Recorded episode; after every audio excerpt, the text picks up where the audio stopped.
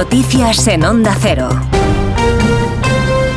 Buenos días. Decenas de tractores se dirigen hacia Madrid esta mañana para manifestarse en la que se prevé que sea una de las protestas de mayor envergadura protagonizada por los agricultores desde que arrancó la ola de manifestaciones hace dos semanas. La intención es llegar a la Puerta de Alcalá a las diez y media de la mañana y colapsar el centro de la capital y sus accesos con cinco columnas de tractores procedentes de varias comunidades autónomas.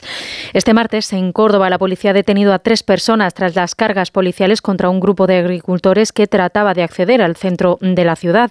Además, cientos de agricultores y ganaderos sacaban sus tractores a las calles de toda Galicia, colapsando carreteras en las entradas de Santiago, Lugo, Coruña y Ourense. Piden una PAC negociada con las comunidades, la eliminación de la burocracia y precios justos para vivir con dignidad. As trabas que poñen os agricultores e gandeiros para producir son eh, contraproducentes non a necesidade global de producir alimentos para a poboación que é o que, o que temos que facer. E hai unha parte que son os intermediarios que se están facendo eh, as botas con toda esta situación e, por lo tanto, o que queremos é precios justos para os produtos, é dicir, que se poda vivir dignamente en otra línea de asuntos, el presidente del Gobierno, Pedro Sánchez, viaja hoy a Marruecos. No hay agenda oficial ni tampoco se conocen los temas a tratar, ya que se ha anunciado este martes, pero se espera que se incluya un encuentro con el rey Mohamed VI, dado que había una invitación pendiente por parte del monarca alawí. Antes asistirá a la segunda sesión de control del año en el Congreso, en la que el líder del PP, Alberto Núñez Feijóo, le va a preguntar a Sánchez si va a dar explicaciones sobre lo que hace su gobierno en plena resaca por la victoria del PP en las elecciones gallegas.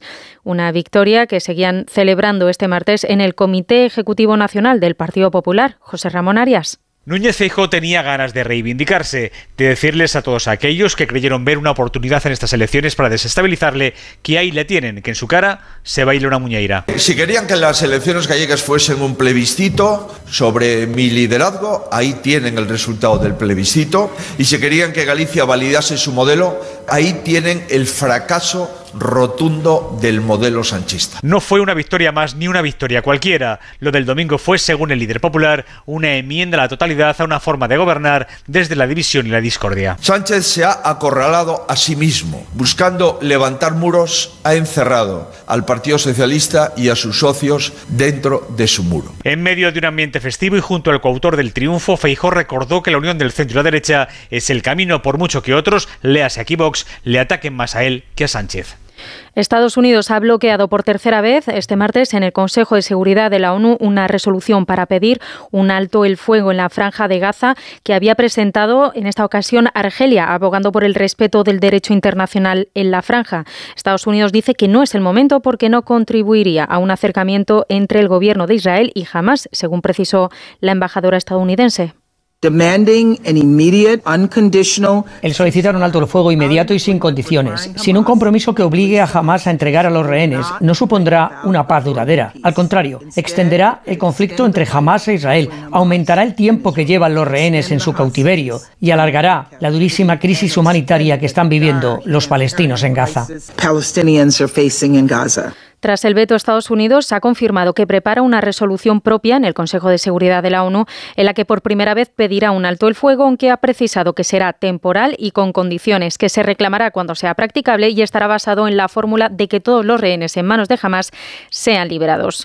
Y de vuelta a nuestro país, el Hospital Infantil Universitario Niño Jesús de Madrid ha presentado un nuevo tratamiento con células madre contra epilepsias resistentes a fármacos. Onda Cero Madrid, Julia Trullá. Hito en la sanidad madrileña se abre una nueva oportunidad para los pacientes que sufren epilepsias y que no responden a los fármacos habituales. Este ensayo clínico, pionero en nuestro país, que han iniciado los médicos del Hospital Niño Jesús de la capital, evitaría la cirugía y sus secuelas y permitiría tratar a pacientes con células madre de su propia médula ósea.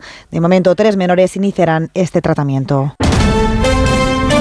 Y en la actualidad deportiva en fútbol, hoy tenemos partidos de Champions a las 9 de la noche, Nápoles-Barça y Porto-Arsenal, que podrán seguir a partir de las ocho y media en el Radio Estadio de Onda Cero. Y en tenis, el murciano Carlos Alcaraz ha abandonado el abierto de Río de Janeiro cuando disputaba su primer partido tras torcerse un tobillo en el segundo punto del duelo con el brasileño Tiago Monteiro.